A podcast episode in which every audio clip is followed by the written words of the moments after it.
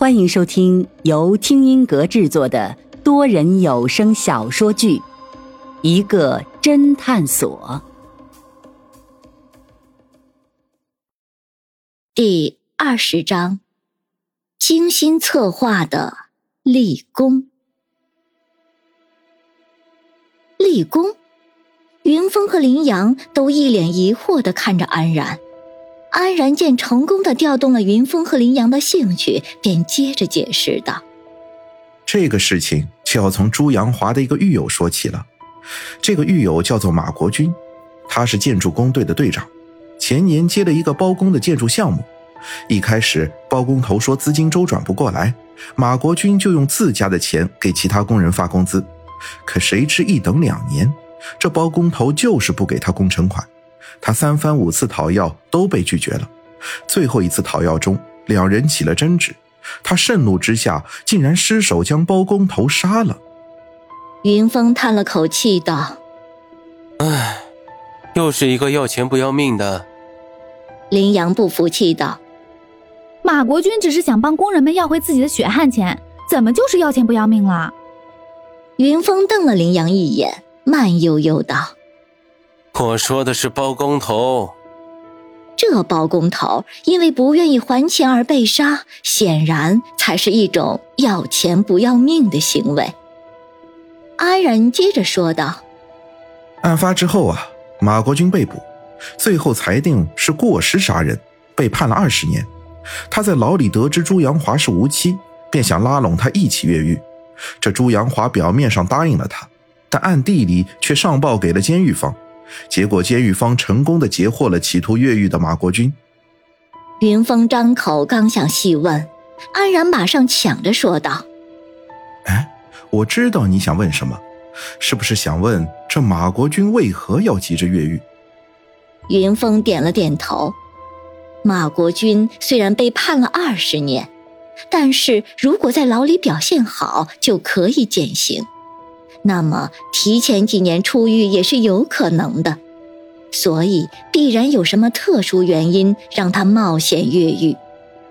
其实啊，这马国军有件事一直隐瞒着警方没有说。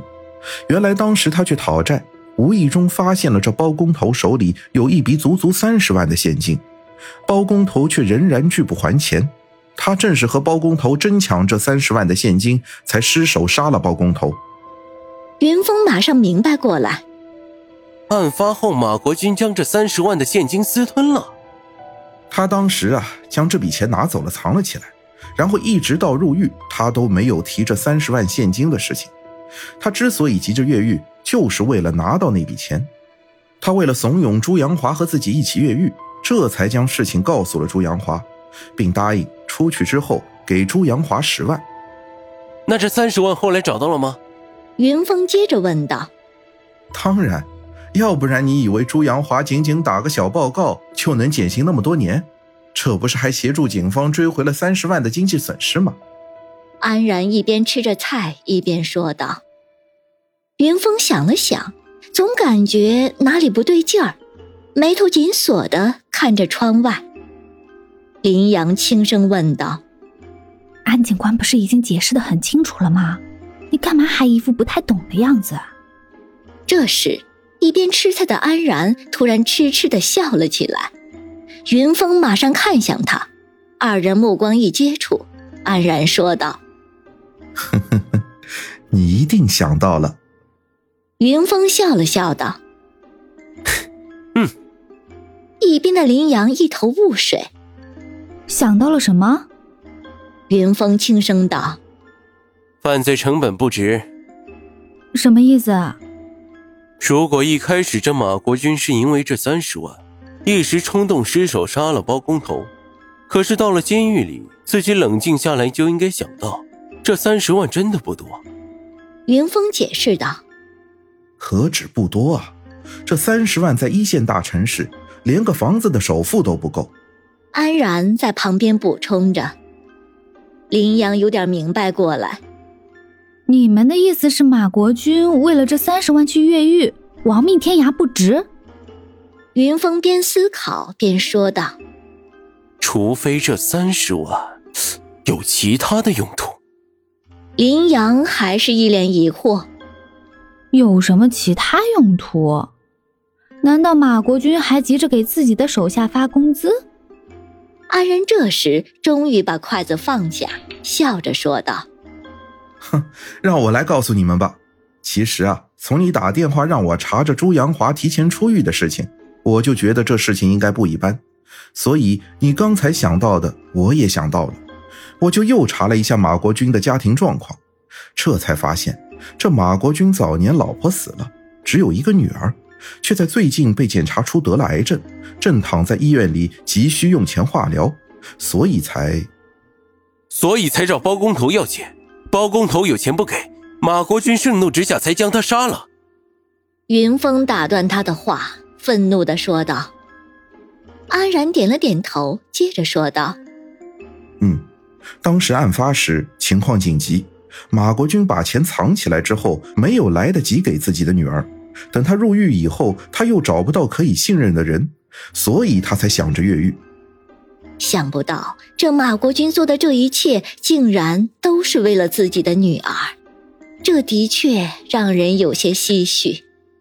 林阳一脸愤怒道：“那包工头有钱不还，其实就等于见死不救，我看死了也是活该。”安然也叹了一口气：“唉。”这马国军也算是可怜，经朱阳华这一举报，朱阳华虽然立了功，他却不但刑期被加重，而且给自己女儿救命的三十万也被没收了。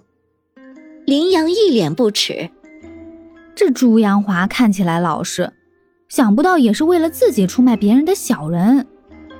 云峰和安然沉默不语，这里不能说朱阳华做的就完全是错的。毕竟，马国军企图越狱和隐瞒犯罪的财物都是犯罪行为。云峰突然想到什么，一脸关切道：“那马国军的女儿呢？现在还在医院里吗？”安然一脸玩味的看着云峰：“哎，这里才是有意思的地方。马国军被朱阳华举报越狱案发的当天，马国军的女儿被一个好心人送到了国外治病去了。”哎，我查了一下，这好心人是匿名的，没有留下任何的线索。云峰心中一惊，但是豁然开朗，看来这马国军越狱的事情是有人精心策划的，而目的就是为了让朱阳华立功，也就是让朱阳华提前出狱。云峰长长叹了一口气，唉，也就是说。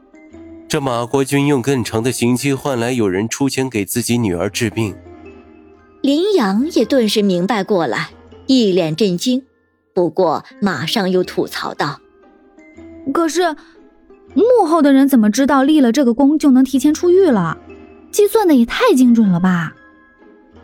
安然哈哈大笑起来，半晌才道：“哈哈哈哈林小姐，你还是太单纯了。”马国军这只是一个棋子，如果没有奏效，就会有牛国军、杨国军进监狱，立功的机会多了去了。直到朱阳华被提前释放，而且外面肯定也打点了，朱阳华才能这么早的能出狱。云峰补充道。云峰心中暗想，能这么做的人，必须需要强大的关系网，而这个人似乎除了唐林，没有别人。难道唐林为了报复朱阳华，才让他提前出狱？而出狱之后，派人打断了他的一条腿，也是他。突然，云峰心中一惊，还有一个人似乎也能做到这些，那就是唐林的接班人萧雨。